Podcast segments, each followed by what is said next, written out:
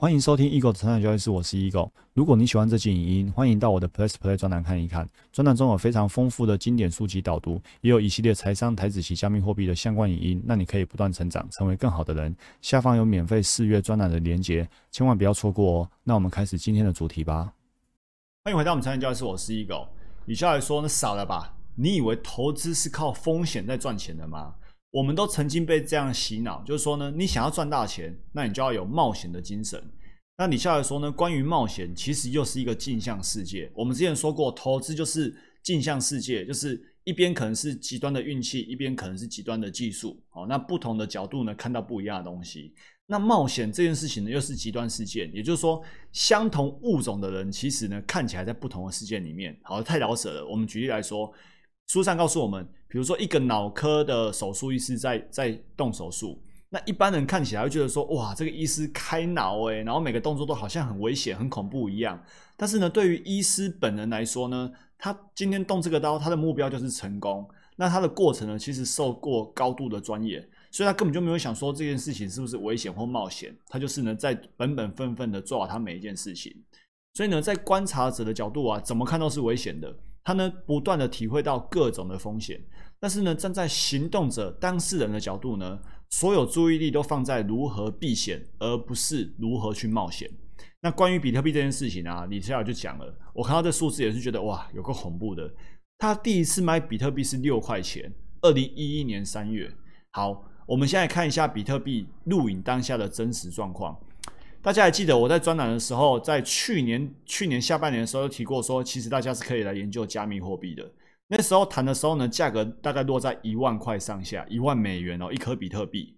但是呢，事隔多日到现在，比特币呢前阵子最高冲到四万多块，然后呢，现在录影的当下呢，价格是三万七，一万块涨到四万，现在是三万七，又涨了百分之三百到四百，好，短短才半年多的时间，所以冲起来是很恐怖的。好，这是日线图，我们看一下周线图。周线图呢，许多的那个网页啊，他们最多大概就二零一七年左右，所以呢，最低的价格呢，大概是看得到的价格是三千多块。我现在网上看的是已经四万多块了，好，三万多块，四万块，这是涨多少倍？我已经不会算了。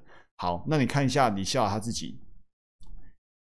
我们刚才说的是二零一九年到二零二零年的事情，对不对？结果他自己第一次买比特币呢，买在二零一一年六美元一块，六美元，你可以想象的是什么概念吗？现在是四万块，三万多块，他的他买的时候是六块钱呢，那他写作的当下是七百多块，所以呢，六块到七百块也已经赚翻了。然后呢，那时候呢，他写作的时候呢，曾经涨到一千块，然后呢，一千跌到五百。所以很多人那时候就说啊，太贵了啦！哎，你怎么还不卖？一千块还不卖，太冒险了吧？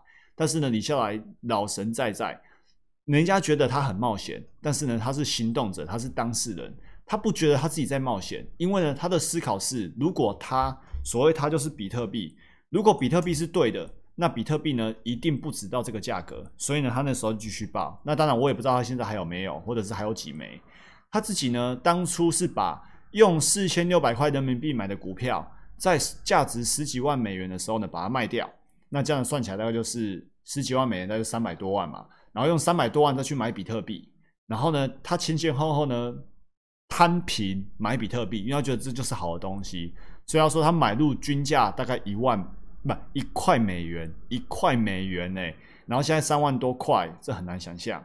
很多人在他那个时候就说什么比特币已死啊，这都是炒作啊。然后所有报道一致的都不支持比特币，哦，一条支持比特币的消息都没有。然后呢，大涨过后如果又腰斩，又有一些论调说比特币已死，比特币没有没戏唱了。你可以回去看一下新闻，其实呢，这种新闻呢永远都不缺少。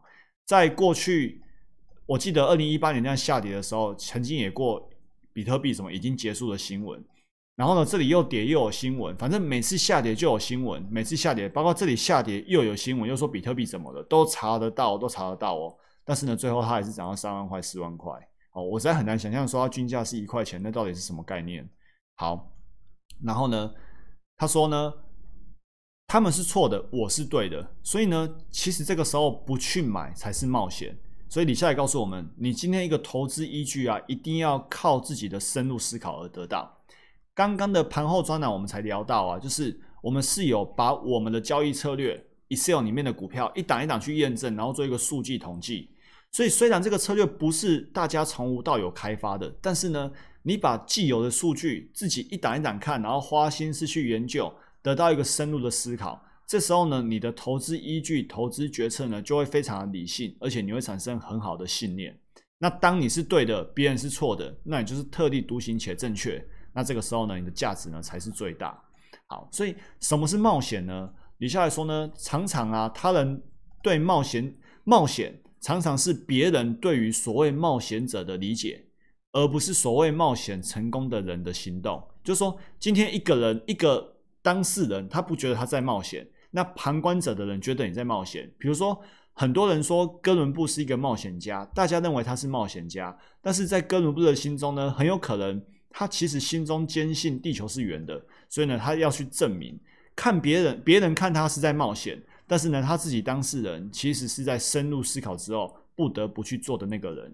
思考越深的人，越越会坚定的遵循思考的结果。这是这是我刚才说的，我们一直说交易要百分之一百二十笃信，全心全意实践，怎么来的？来自于你亲身体验过。所以思考越深，研究越深，你就会越坚定的去依法操作纪律交易。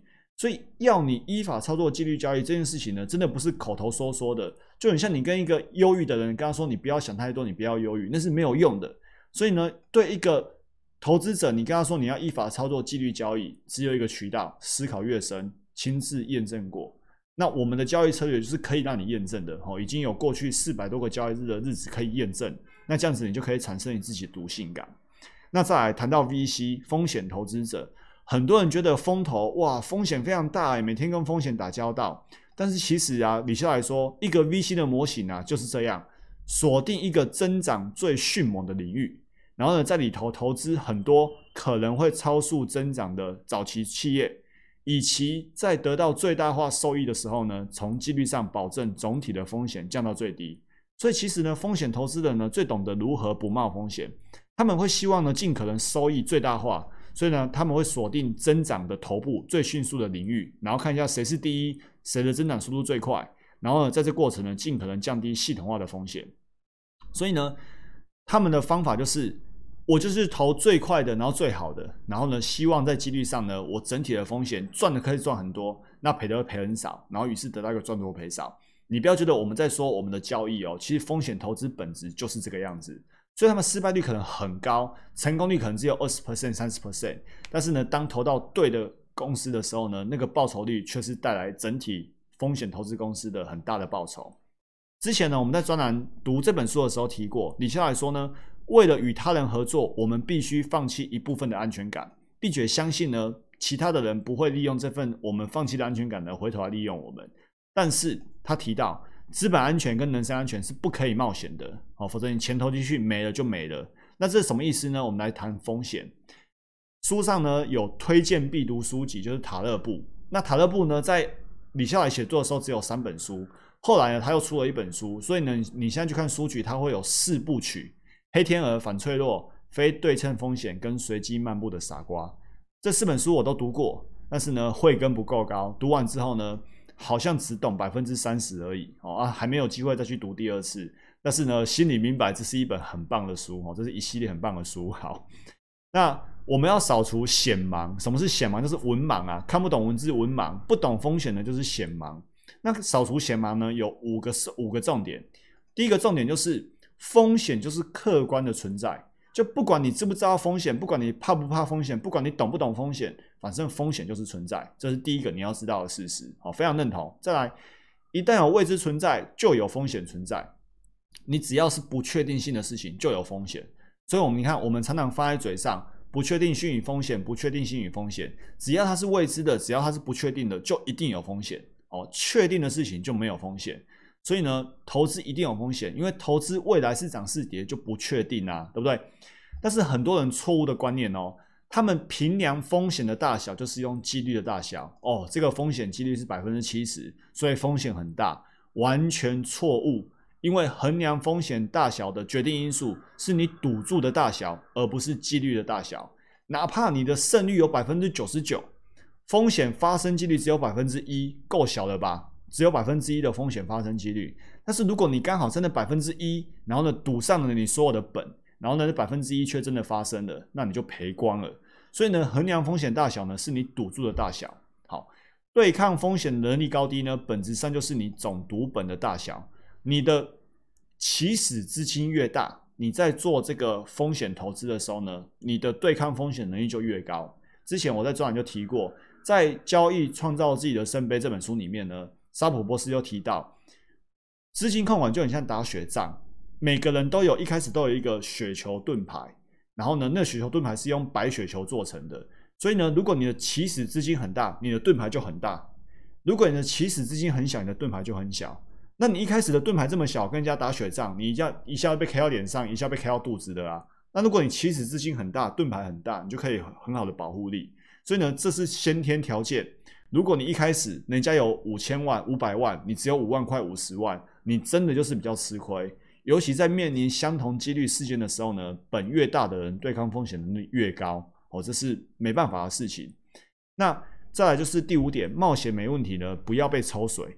大陆所谓的抽水呢，就是手续费啦。那手续费本来就一定会有啊。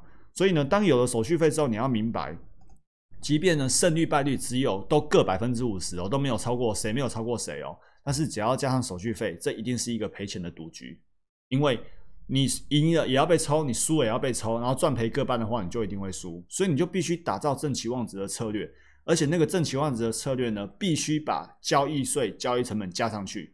那坦白讲，我们的 Excel 里面呢，我有一个备注，大家不知道有没有看到，放在右上角。我就说呢，这个统计呢不含交易税、手续费，不含。但是因为我们报酬实在是太超过了，所以呢就不用去考虑到那些比较小的交易税、手续费。但是你看做那些短冲的、哈单冲的啊、隔日冲的啊，因为它交易频率很高，然后呢赚的赚赔比很小，他们就一定一定要把手续费算进去，否则有时候呢看起来策略会赚钱，那手续费一加进去之后就不会赚钱了。哦，那我们做长线大波段的，在手续费的影响呢就是比较小的。好。那再来就是很多人觉得自己很倒霉，李笑来说呢，倒霉原因只有一个，就是呢你动不动就把自己的本金全部呢都赌进去，哦，把自己的本全都赌赌进去，那你当然倒霉啊。实际上你要把本都一口气赌进去，赌注太大的时候呢，你要小心智力急剧下降。所以你如果一百万的本金，你全部投在一档股票，当它跌个五趴就是本金跌五趴，当它跌个十趴就是本金跌十趴，这时候你压力会非常非常大。所以呢，我们从来不会去这样去做。我们都是先做好资金控管，先有停损点才有进场点。赌下去之后呢，你的风险还是充分控制住，这样呢才可以确保你在随时随地呢都可以有一个理性的操作。好，最后给大家这个问题的结论，结论啊，这一篇的结论就是一个问题，就是呢，我们今天做股票价差投机，对不对？那什么是我们的风险？那知道什么是风险之后呢，我们又如何做风险控管？这个问题其实大家都要回答得出来哦，因为如果回答的不出来，那你怎么做好投机价差的一个风控？好，所以呢，诚挚邀请大家在留言区里面写下你的看法，祝大家不断成长，成为更好的人。我们下一步影见，拜拜。如果你喜欢这期影音，欢迎订阅与分享我的 podcast。那我们不断成长，成为更好的人。我们下一集见，拜拜。